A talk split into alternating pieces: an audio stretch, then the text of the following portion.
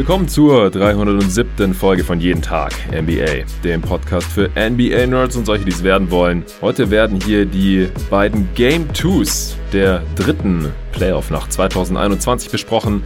Es war spektakulär, besonders spannend war es am Ende nicht. Milwaukee Bucks gegen Miami Heat war nach geschätzt drei Minuten entschieden. Das war ein absoluter Blowout. Die Bucks haben die Miami Heat im zweiten Spiel in Milwaukee komplett aus der Halle geballert, nachdem sie ja in Game 1 noch die Overtime gebraucht hatten. Ja, es gab nicht nur Regression zur Mitte bei der Dreierquote der Milwaukee Bucks. Die haben in der ersten Halbzeit und vor allem im ersten Viertel da schon an diversen Dreierrekorden gekratzt. Aber zuerst spreche ich über die Portland Trailblazers bei den Denver Nuggets. Auch hier war es am Ende ein klarer Sieg wobei das erst so Anfang des vierten Viertels wirklich entschieden wurde. Davor ging es ganz schön hin und her. Es war mal wieder Dame Time angesagt und auch Jokic hatte wieder ein sehr, sehr starkes MVP-würdiges Spiel. Die Nuggets am Ende mit 128 zu 109 gleichen die Serie aus, was sehr, sehr wichtig ist. Hätten sie jetzt hier direkt beide Heimspiele an die Blazers abgegeben, dann wäre es schon noch sehr, sehr schwer geworden für die Nuggets, diese Serie irgendwie spannend zu gestalten. Jetzt gehen die Blazers mit 1-1 nach Hause, nach Portland, was auch schon aller Ehren wert ist.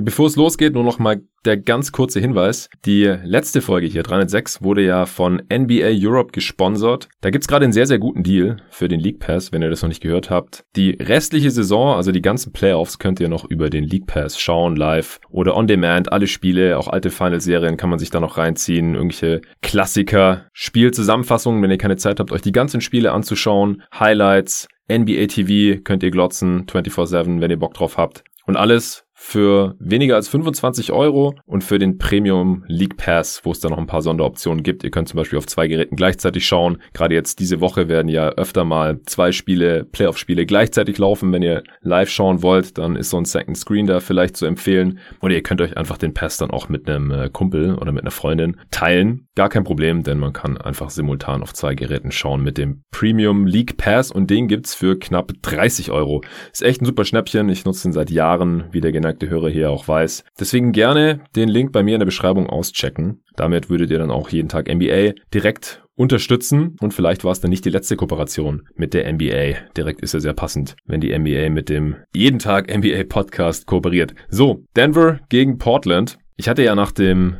ersten Spiel von Samstag auf Sonntag festgestellt, dass in dem Spiel die Intensität irgendwie nicht ganz vergleichbar war mit den ersten drei Spielen in der Nacht. Das ist direkt aufgefallen, dass die Defenses nicht besonders fokussiert waren. Ja, die Blazers und auch die Nuggets sind nicht so die Top-Defenses in dieser Liga. Aber da ging es wirklich nicht besonders physisch zu. Es hatte einfach nicht so dieses Playoff-Feeling. Und das war in diesem Spiel ganz anders, muss ich echt sagen. Das ist sofort aufgefallen. Allgemeine Intensität und Fokus auf beiden Seiten höher, aber vor allem bei den Denver Nuggets. Das war fast ein Unterschied wie Tag und Nacht hier. Ansonsten hatten die Blazers ja Jokic zum Scorer gemacht im ersten Spiel. Der hatte nur ein Assist, Playoff Career Low. Auch da haben sie ein paar Adjustments gemacht heute, die Nuggets in der Offense, um das zu ihren Gunsten zu verändern.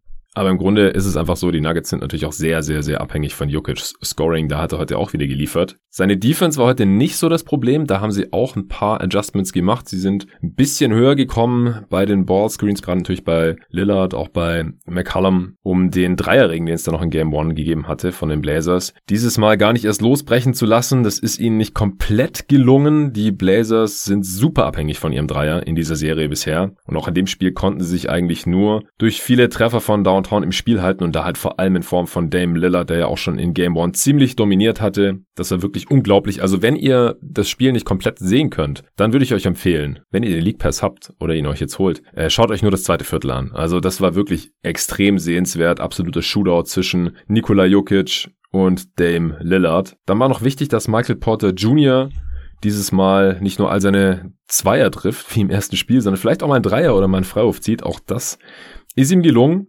Der kam mir sehr viel aggressiver vor, auch in Transition hat er den Abschluss am Ring forciert, Dreier gelatzt. Die auch getroffen. Also das waren so die Punkte, auf die ich achten wollte, basierend auf Spiel 1, waren alle auch wieder wichtig hier in diesem Game. Ich komme jetzt ein bisschen zum Spielverlauf äh, bei den Bucks äh, Heat. Nachher werde ich mich kürzer halten, denn da gibt's nicht so super viel zu, zu erzählen. Die Blazers hatten ja einen sehr guten Job auch gemacht im ersten Spiel, möglichst wie eine, möglichst wenige Turnovers zu begehen, den Ball zu kontrollieren, nicht wegzuschmeißen, sich nicht zu sehr von Denver's Defense unter Druck setzen zu lassen, beziehungsweise hat die sie einfach auch nicht besonders unter Druck gesetzt und das war in diesem Spiel auch anders. Wie gesagt, die Nuggets von Anfang an in der Defense sehr viel fokussierter.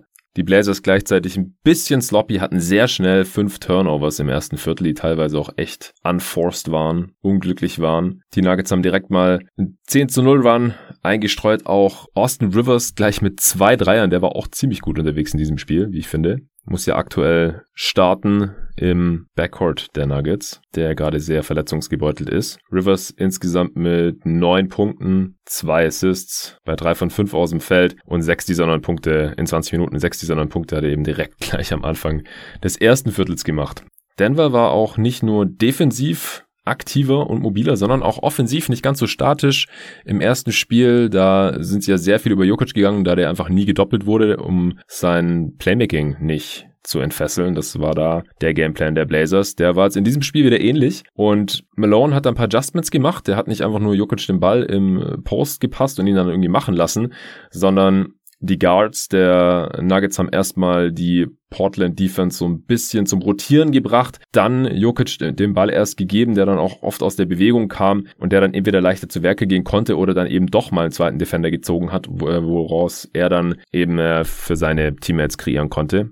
So sind die Nuggets dann sehr schnell 23-12 vorne gelegen. Die Blazers haben sich auch schon zu dem Zeitpunkt eigentlich größtenteils nur durch Shotmaking von hinter der Dreilinie im Spiel halten können. Lillard hat direkt im ersten Viertel mal einen Logo-Dreier ausgepackt, also so einen richtigen Logo-Dreier. Der war mit beiden Beinen, als abgesprungen ist, auf dem Mittelkreis und hat das Ding einfach reingeknallt, als wäre es ein Wurf von der Freiwurflinie. Ab und an haben die Nuggets auf dem Flügel auch geswitcht gegen die Guards der Blazers. Da hat sich dann auch immer wieder Michael Porter Jr. Damon Lillard gegenüber gesehen. Und das ist halt ein Matchup, das wollen die Blazers natürlich handen. Allzu oft haben wir es nicht gesehen. Aber wenn, dann konnte Michael Porter Jr. selten vor Damon Lillard bleiben oder den Wurf verhindern. Gerade in der ersten Halbzeit, da sah Porter Jr. in der Defense öfters mal schlecht aus. Auch bei Pick and Rolls, in die er dann äh, verwickelt war, oder Pick and Pops, wo dann Dame Lillard an der Dreierlinie agiert hat. Da hat, kam er da nicht schnell genug nach oben zum Hedge, um dann den Pull-Up auch zu verhindern und Lillard hat einfach abgedrückt. Oder Lillard ist eben direkt an Porter Jr. vorbeigezogen, in die Zone gekommen. Es musste die Help kommen. Kickout auf Anthony Simons in der Corner, Dreier, Bang. Und so konnten die Blazers äh, sich dann wieder dran kämpfen auf 20 zu 23 Ende des ersten Viertels. Jokic hat dann aber Kanter dominiert, sobald Nurkic vom Feld war. Hatte direkt Ende des ersten Viertels schon 14 Punkte, 5 Rebounds und 2 Assists bei 6 von 7 aus dem Feld. Die Nuggets mit einem 124er Offensivrating unterwegs, auch schon 4 von 8 Dreiern reingeknallt. Das war ja auch ein Problem, das äh, Mathe-Problem im Prinzip, dass die Blazers einfach so viel mehr Dreier hatten als die Nuggets im ersten Spiel und die geben halt einen Punkt mehr. Und dann kann man sehr schnell hinten liegen, auch wenn man im Zweierbereich ganz effizient unterwegs ist, wie es halt ja Jokic und Porter Jr. auch schon in Spiel 1 gewesen waren. Ja, letzterer dann auch, wie vorhin schon kurz erwähnt, äh, mit Pull-Up-Dreier mal in Transition gepusht, Foul gezogen, Freiwürfe gezogen, wo, was er im ersten Spiel ja gar nicht gemacht hatte. Dann kam Millsap rein für Jokic, mit dem lief es auch sehr, sehr gut. Das hatte ich ja auch noch als mögliches Adjustment genannt, weil dem im ersten Spiel auch schon ganz gut gefallen hat, als einziger ein bisschen physischer agiert hat von den Denver Nuggets, auch in dem Spiel wieder. Ist gegen Kanter gezogen, hat die Blazers richtig gebullied mit seinem kräftigen Körper, mit seiner Veteranenschleue, wie Nico es immer so schön nennt. Also die Nuggets haben dann im zweiten Viertel die Führung, selbst als Jokic auf der Bank saß, deswegen sogar noch ausbauen können also mit Porter Jr. und einigen Bankspielern. Millsap hat Offensivrebound geholt, ihn and one reingelegt, Offensivfall gegen Nurkic gezogen. Also das hat mir wirklich sehr, sehr gut gefallen am Ende des Spiels oder im vierten Viertel dann später hat Millsap nochmal Akzente setzen können gegen Nurkic, hat ihm das fünfte Foul angehängt, in dem äh, Nurkic ihm beim Dreier gefault hat. Das war jetzt eher dämlich von Nurkic, als das besonders schlau war von Millsap, aber da ist er natürlich auch wieder aufgefallen. Millsap am Ende in 15 Minuten, gar nicht mehr wirklich mehr gespielt als letztes Mal, aber in den 15 Minuten hat 15 Punkte gemacht, 7 Rebounds, 3 Assists und ein Steal und noch andere Sachen gemacht, die nicht im Boxscore auftauchen. 15 der 6 Freiwürfe getroffen und die Nuggets waren plus 8 mit Millsap auf dem Feld. Hätte sicherlich noch ein paar Minuten mehr gespielt, wenn am Ende keine Garbage Time gewesen wäre. Ja, auf der anderen Seite musste Lillard dann aufdrehen. Es war Dame Time angesagt. Ab Mitte des zweiten Viertels hat er sich mit allem, was er hatte, dagegen gestemmt hat ungefähr Mitte des zweiten Viertels schon seinen fünften Dreier reingeknallt, dann nochmal einen sechsten Dreier und da auch verschiedenste Pull-Up-Dreier, Step-Back-Dreier, war völlig egal, die Defense war machtlos, die kleinen Guards der Nuggets, die können ihn da auch einfach nicht wirklich stören bei seinem Wurf und so konnte er dann halt die Blazers in Schlagdistanz so um die 10 Punkte Rückstand halten. Dann kam Jokic wieder rein und hat direkt mitgemacht bei diesem Shootout. Hat sich auch dagegen gestemmt, mit Range Stamper aus der Bewegung reingehauen. Aber bei dem Shootout hat man halt auch wieder dieses Mathematikproblem gesehen. Lillard hat halt ständig drei Punkte gemacht und Jokic meistens nur zwei. Dame hat dann seinen dritten, äh, seinen vierten Dreier in Folge getroffen, seinen sechsten insgesamt, hatte zwölf der letzten 14 Punkte von Portland gemacht zu dem Zeitpunkt. Also das war wirklich heftig. Äh, Dame total am Brennen. Und als er dann zum 61 zu 65 den achten Dreier in diesem Spiel schon getroffen hat, da war ich wirklich am Ausrasten und am Feiern. Hat damit auch den Playoff-Rekord von Vince Carter eingestellt. Die Nuggets mussten natürlich einen Timeout nehmen dann. Malone bringt Shaq Harrison. Endlich. Ich habe mich schon gefragt, warum er im letzten Spiel nicht gespielt hat. Ich mag Shaq Harrison ja sehr gerne, seit er mal für die Suns gespielt hat. Geiler Defender, wurde auch direkt auf Lillard gehetzt und der konnte ihn dann auch stoppen. Egal wie heiß Lillard in dem Moment war. Lillard hat versucht, einen äh, Foul zu ziehen an der Dreierlinie, hat er nicht bekommen. Die Nuggets haben zum Ende des Viertels dann nochmal einen 8-0-Run rausgehauen. Jokic hat einen Dreier reingeknallt, um das Viertel zu beenden. Davor war Aaron Gordon in die Zone gezogen und hat And One Drive direkt gegen Lillard auch gefinisht. Also Lillard, bei all seiner offensiven Dominanz, er fällt defensiv doch immer wieder negativ auf. Auch in dieser Serie, wo seine direkten Gegenspieler oder die ganzen Parameterspieler der Nuggets eigentlich, denen er sich gegenüberstehen sehen könnte, eigentlich nicht besonders gut sind. Und trotzdem, Austin Rivers lässt ihn immer wieder stehen. Aaron Gordon finisht in der Zone gegen ihn. Klar, da kann er nicht besonders viel machen. Er ist natürlich jetzt auch nicht der größte oder physischste Defender, aber er agiert da defensiv auch immer wieder durchaus subtimal. Also zur Halbzeit habe ich echt gedacht, was für ein Spiel. Ich bin echt froh, dass ich wach bin und mir das gerade reinziehe. Auf NBA Twitter war es, äh, also dem deutschen NBA Twitter war es zu dem Zeitpunkt relativ ruhig. Also da waren nicht so viele Leute mehr wach, die sich das angeschaut haben, aber ich kann es wirklich nur empfehlen. Wie gesagt, wenn ihr irgendwas nur sehen könnt von dem Spiel, dann zieht euch das zweite Viertel rein. Zur Halbzeit die Nuggets mit einem Offensivrating von 146, die, äh, was natürlich noch deutlich besser war als die, das 122er Offensivrating der Blazers. Nuggets waren 73 zu 61 vorne, hatten ein True Shooting von 77 Prozent. Die Blazers waren eigentlich nur dran, weil sie zwölf Dreier getroffen hatten insgesamt. Acht Lillard, dann noch vier der anderen Spieler und die Nuggets hatten halt nur sechs von 13 Dreiern getroffen. Und es sind halt 6 Dreier weniger. 6 Dreier weniger sind 18 Punkte Unterschied. Das ist einfach so in dieser Liga. Das kann immer einen Riesenunterschied ausmachen. Die Nuggets haben dafür in der Zone dominiert. 34 Points in the Paint zur Halbzeit gehabt, die Blazers nur 10 und auch die Nuggets 10 Fastbreak-Punkte in Transition waren sie deutlich besser unterwegs und haben ihrerseits gar keine Fastbreak-Punkte der Blazers zugelassen, die keinen einzigen hatten. Jokic stand zur Halbzeit auch schon 25 Punkte, 5 Rebounds, 4 Assists, 10 von 12 aus dem Feld.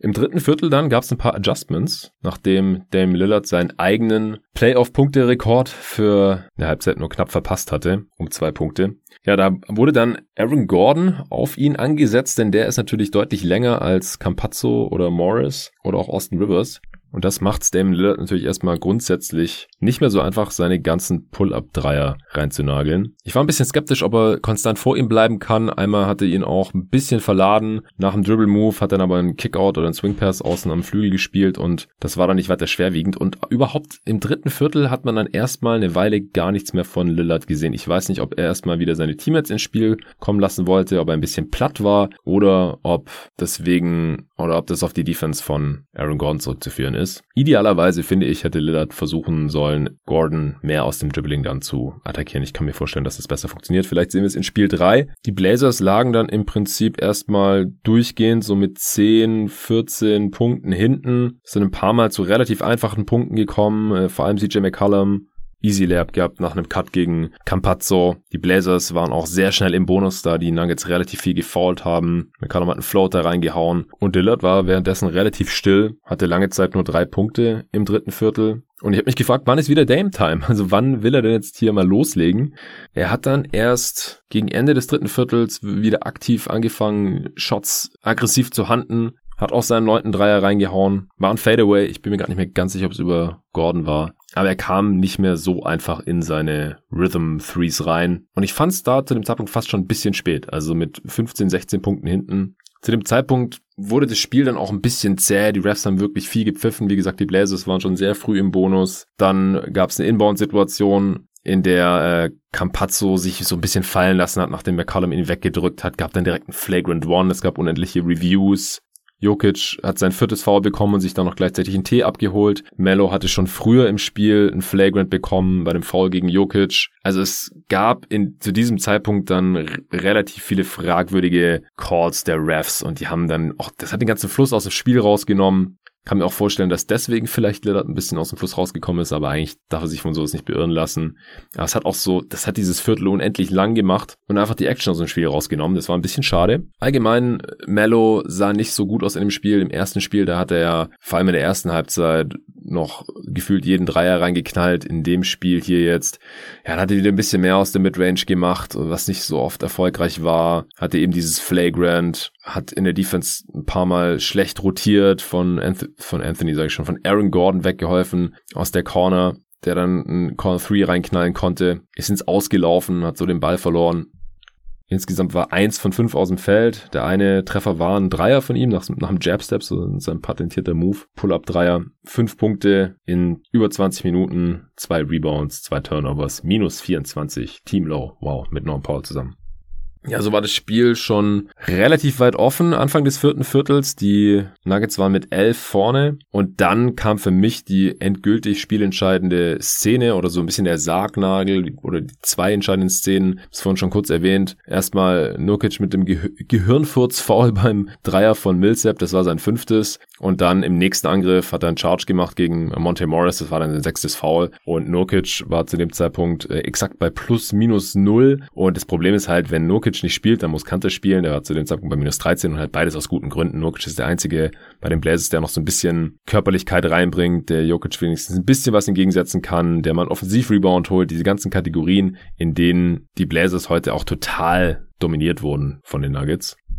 Die Blazers hatten, äh, die Nuggets hatten zum Beispiel 21 Second Chance Points, die Blazers nur 4. Am Ende hatten die Nuggets 54 Points in the Paint, die Blazers nur 32. Nurkic war nicht annähernd so stark wie noch im ersten Spiel, da war auch einer der Hauptfaktoren, warum die Blazers gewonnen haben. Heute war er nur 2 von 8 aus dem Feld. Einen seiner beiden Dreier getroffen, immerhin. 4 Offensiv-Rebounds, 13 Rebounds insgesamt, aber nur 6, nee, 7 Punkte, 6 Fouls in nicht mal 25 Minuten Spielzeit. Die Blazers sind dann auch kurz ein bisschen small gegangen, das hat natürlich auch überhaupt nicht funktioniert.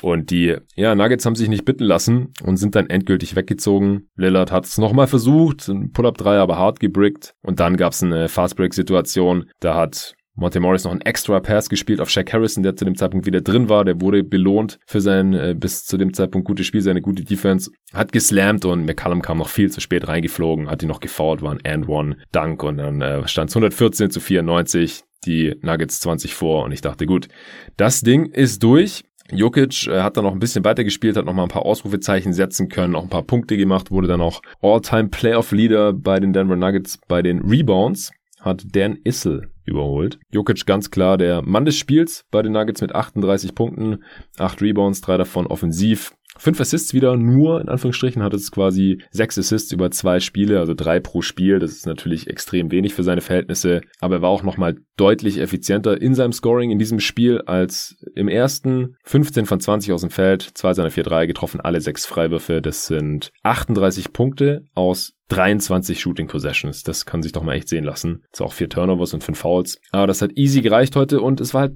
viel wichtiger, dass auch nicht nur Michael Porter Jr. noch sehr gut funktioniert hat, nur heute drei von sechs seiner Dreier getroffen hat, fünf Läufe gezogen, alle getroffen, 18 Punkte aus 15 Shooting Possessions. Auch das ist solide. Aaron Gordon hat 13 Punkte gemacht. Rivers äh, 9, hatte ich schon angesprochen. Auch Campazzo mit 12 Punkten, 6 Assists. Gutes Spiel für ihn in 30 Minuten. Monte Morris von der Bank mit 12 und 7. Also das hat sich heute wirklich auf mehrere Schultern verteilt und dann haben die Nuggets eben auch eine gute Chance in so einem Spiel und äh, Millsap, wie gesagt, noch mit seinen 15 von der Bank. Green noch mit ein paar Hustle Points. Und dann war Garbage Time angesagt. Die Teams haben ihre Bänke geleert und am Ende war es eben 128 zu 109, wie gesagt. Also nochmal zusammengefasst, die Defense der Nuggets war viel aktiver als im ersten Spiel, härtere Closeouts, gute Adjustments von Malone. Offensiv sind sie super abhängig von Jokic in erster Linie und in zweiter Linie auch von Porter Jr., aber Danach geht's dann halt nur noch über Hustle und über gute Plays und offene Dreier reinmachen, gute Cuts laufen und in Transition pushen. Dann ist das mehr als ausreichend offensiv. Und dann ist auch die Defense, die einfach nicht so die Upside hat, aber durchaus ausreichend, wenn man sich da dann natürlich richtig reinhängt. Bin mal gespannt, wie es in den nächsten Spielen dann abläuft. Auf der anderen Seite lebt Portland halt in allererster Linie von seinen Dreiern und von Dame Time. Auch von McCallum kam jetzt in den ersten beiden Spielen nicht so viel. Ich finde einfach, dass der nicht mehr derselbe ist. Seit seiner Verletzung in dieser Saison, zumindest das, was ich jetzt von ihm in der Regular Season gesehen hatte und eben auch in diesen beiden Spielen hier bisher. 21 Punkte heute, war effizient. 9 von 12 aus dem Feld, 2 von 3 von Downtown, 6 Rebounds, 2 Assists. Aber insgesamt war das einfach ein bisschen wenig. Lillard, nachdem er in der ersten Halbzeit ja 32 schon hatte, also war quasi auf Kurs zu über 60 Punkten am Ende, nur mit 42, nur 10 Punkte in der zweiten Halbzeit. 9 von 16 von Downtown, aber auch wieder nur 2 von 8 aus dem Zweierbereich. Er ist einfach nach wie vor nicht der beste Finisher am Brett, wie ich finde. Er hat keinen Floater und selbst gegen nicht ganz so tolle Rim Protection aufgrund von Nikola Jokic. Äh, Im ersten Spiel hat er es ja auch schon angesprochen, es gibt dann da oft sekundäre Rim Protection durch Green oder Michael Porter Jr. Aber das kann er nicht so wirklich abusen. War 13 Mal in der Linie, hat 11 seiner Freiwürfe getroffen. Ich will die Niederlage jetzt echt nicht auf ihn schieben. Hat auch 10 Assists, also super dominantes Spiel von ihm. 42 und 10, nur drei Turnovers, keine Frage. Aber es hat einfach nicht gereicht. Wie gesagt, Mello hatte ein mieses Spiel, Nukic auch. Covington ist offensiv fast ein Non-Faktor, hat einen Dreier reingehauen. Norm Paul, wieder 0 von 3 von Downtown, hatte im vierten Viertel noch zwei schöne Slams, aber da war es dann eben auch schon entschieden. 15 Punkte am Eden, 15 Punkte dann am Ende. Simons von der Bank noch ein Dreier. Kanter war nicht gut. Derek Jones Jr. hat heute immer 500 Minuten Spielzeit gesehen, war auch plus 8. Ich weiß nicht, wieso der so wenig spielt. Also schlechter als mit Norm Powell oder Covington kann es eigentlich nicht laufen. Klar, er macht das Spacing dann ein Stück weit kaputt, aber es fehlt halt auch an vielen anderen Stellen bei den Blazers. Ein bisschen an Athletik, an, an Länge äh, in Kombination mit Athletik auch, an Defense gegen Michael Potter Jr., den kann Powell einfach nicht besonders gut verteidigen. Also da bin ich gespannt. Die Blazers haben hier mit 20 verloren, obwohl sie 16 von 33 ihrer Dreier getroffen haben. Das reicht einfach nicht aus, da sie eben in allen anderen Bereichen sehr, sehr dominiert wurden. Gut, kommen wir noch kurz zu den Bugs. Nachdem die Dreier-Differenz ja im ersten Spiel massiv zugunsten der Heat ausgefallen ist. Die hatten ja 20 Dreier getroffen, ihren eigenen Franchise-Playoff-Rekord gebrochen. Janis nicht wirklich effizient war und es einfach ein ziemliches Slugfest war, war dieses zweite Spiel jetzt heute ganz, ganz anders. Defensiv ist mir zuerst aufgefallen, das hatte ich dann auch direkt getwittert, dass ähm, die Heat nicht mehr so einfach zu freien reingekommen sind, weil, oh Wunder, die Bucks bei den Off-Ball-Screens für Duncan Robinson und Co. dann doch mal gehatcht haben und äh, da ein Closeout gelaufen haben, was dann die drei erschwert hat oder dass sie die gar nicht erst nehmen konnten. Es gab dann auch mal einen Switch.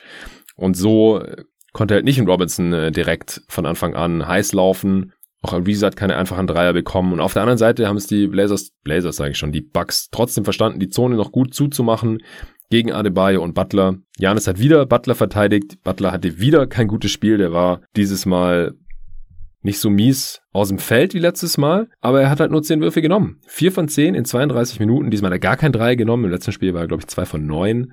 Zwei von vier von der Freiwurflinie. Also Butler, der ist wirklich komplett von der Rolle, war streckenweise total unsichtbar. Am Ende nur zehn Punkte, vier Assists. Team Low minus 34 mit ihm aus dem, auf dem Feld. Das war gar nichts. Bam war ein bisschen besser. 16 Punkte, drei Rebounds, vier Assists, aber auch vier Turnovers und auch wieder gar kein Selbstvertrauen aus der Midrange. Dem wurden da drei Meter Platz gelassen, teilweise von Brook Lopez und er hat keine Anstalten gemacht, den Wurf zu nehmen, beziehungsweise er hat, glaube ich, mal eingenommen am Anfang, dann gebrickt und dann hat er es nicht mehr gemacht. Robinson hat nur sechs Dreier bekommen in 24, 23 Minuten, nur zwei davon getroffen. Also man kann vielleicht zusammenfassend sagen, Dwayne Dedman war der Topscorer der Miami Heat und das das ganze Spiel über. Am Ende mit 19 Punkten in nicht mal 21 Minuten, der war stark, 8 von 11, hat auch ein paar Hustle Plays gemacht, vier Offensivrebounds, ein Dreier reingeknallt, neun Rebounds insgesamt. Starkes Spiel von ihm, aber wenn Dwayne Dedman dein bester Mann ist, dann hast du offensiv ganz sicher ein Problem. Dragic war auch okay von der Bank, 18 Punkte in 24 Minuten, aber nur ein seiner fünf Dreier getroffen. Alles andere lief ganz gut beim Dragon. Und das war's aber halt auch bei den Heat heute. Wurfglück hat sie komplett verlassen, 8 von 28 Dreier. Also erstmal haben sie nur halb so viel Dreier bekommen wie im letzten Spiel fast. Da waren es ja 20 von 50. In Overtime zwar, aber heute nur 8 von 28. 12 Dreier weniger getroffen. Das ist natürlich ein Brett.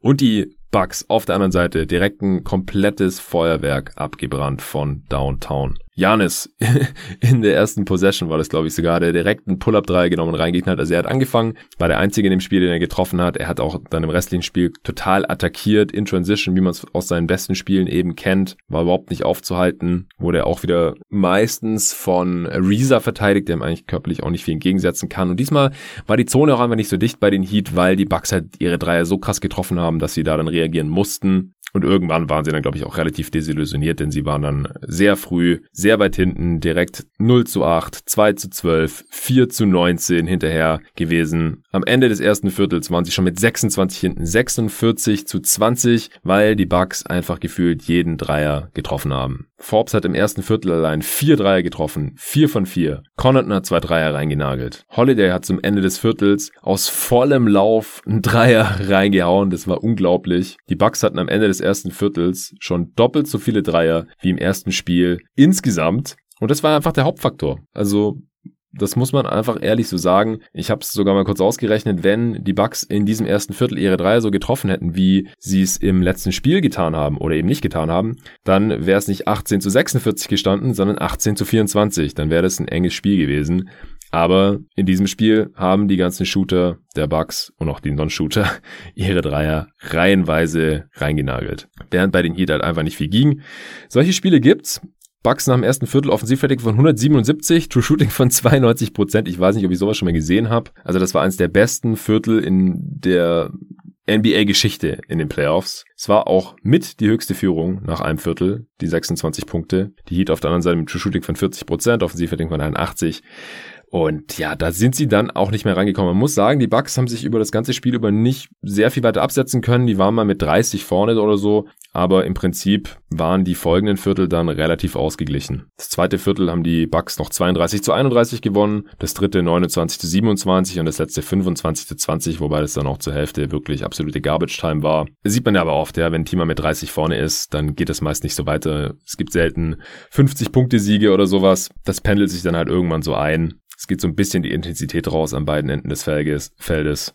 Zur Halbzeit hatten die Bucks 15 Dreier bei 29 Versuchen, die Heat 4 von 13, Janis hatte schon 18, 9 und 5, Holiday hatte schon 11 Assists, das war der, der in erster Linie den Ball gepusht hat und oft die Shooter gefunden hat. Holiday stand bei plus 35 in 18 Minuten, unglaublich. Also das war wirklich auch ein Spektakel, also selbst wenn es eine, eine sehr klare Angelegenheit war, kann ich auch empfehlen, das Spiel nochmal zu schauen, wenn ihr Zeit habt. Im dritten Viertel sind die Bucks dann stark abgekühlt, haben nicht mehr so schnell so viele Freidreier bekommen und die dann auch kaum noch getroffen. Ich muss auch sagen, dass die Heat dann schnell frustriert waren. Es gab sehr viele komische Szenen. Einmal ist, hat Ariza einen Flagrant Foul bekommen, weil er Janis im Fastbreak relativ hart gefault hat. Dann sind sie so aufeinander gekracht äh, unter der Korbaufhängung und Ariza lag so auf Janis drauf. Und er hat dann eigentlich nur gewartet, bis Ariza aufsteht. Und was macht Ariza? Er steht auf, aber er stützt sich nicht vom Boden ab, sondern äh, auf Janis Körper, so auf seiner Brust und in der Leistengegend. Also sowas habe ich auch noch nie gesehen. Ganz komisch. Hat er dann auch ein Flagrant bekommen und die offizielle Erklärung war auch, dass äh, auch diese Szene eben noch mit zur Aktion gezählt wurde. Danach gab es nochmal ein Flagrant für Kendrick Nunn, weil er in der Landing Area von Middleton, als er einen Dreier genommen hat, gelandet ist, das äh, Sasa Pachulia Foul. Also da gab es ein paar unschöne Szenen äh, von Seiten der Heat, als sie da mit 30 hinten waren. Ich habe eigentlich nur noch darauf gewartet, dass Udonis Haslem eingewechselt wird und Stress ohne Grund macht. Dazu kam es allerdings nicht mehr. Später hat auch Dragic noch äh, im Fallen so Middleton am Jersey runtergezogen und dann auch noch Middletons Fuß zwischen seinen Beinen eingeklemmt. Das ist auch Sache, die macht man eigentlich nicht so. Hat auch ein äh, Foul und ein technisches gegeben. Im vierten Viertel haben die Bucks dann noch ein paar Dreier reingehauen. Also er ist 1,30. Vor Ende des dritten Viertels haben sie ihren nächsten Dreier getroffen. Übrigens Connaughton, Portis und Forbes haben dann auch noch welche hinterher geknallt. Ja, am Ende 132 zu 98. Ich denke, viel mehr muss man zu dem Spiel nicht mehr sagen. Die Bucks haben absolut dominiert. Ist ein bisschen schade für die Serie, denn es steht jetzt 2 zu 0 und das wird jetzt sehr schwierig für die die müssen jetzt beide Heimspiele gewinnen. Ich glaube nicht dran. Ich hatte auf Bucks in 6 getippt, könnte ich mir auch mal noch vorstellen. Jetzt gerade wird es schon sehr, sehr schwer in die, für die Heat in die Serie nochmal zurückzufinden. Ich finde, die Bucks sind auch unabhängig von dieser Shooting-Performance heute schon relativ klar das bessere Team, sind besser vorbereitet, es werden Adjustments gemacht. Janis wurde in dem Spiel zum Beispiel auch viel mehr als Screener eingesetzt. Ähm, und wenn er dann halt abrollt, dann ist er einfach sehr schwer aufzuhalten von dem relativ kleinen Heat-Team. Die Bucks sind im Spiel am Ende mit einem Offensivrating von 136, True Shooting von 64 Prozent. Das ist so auf Jokic und Curry-Niveau äh, diese Saison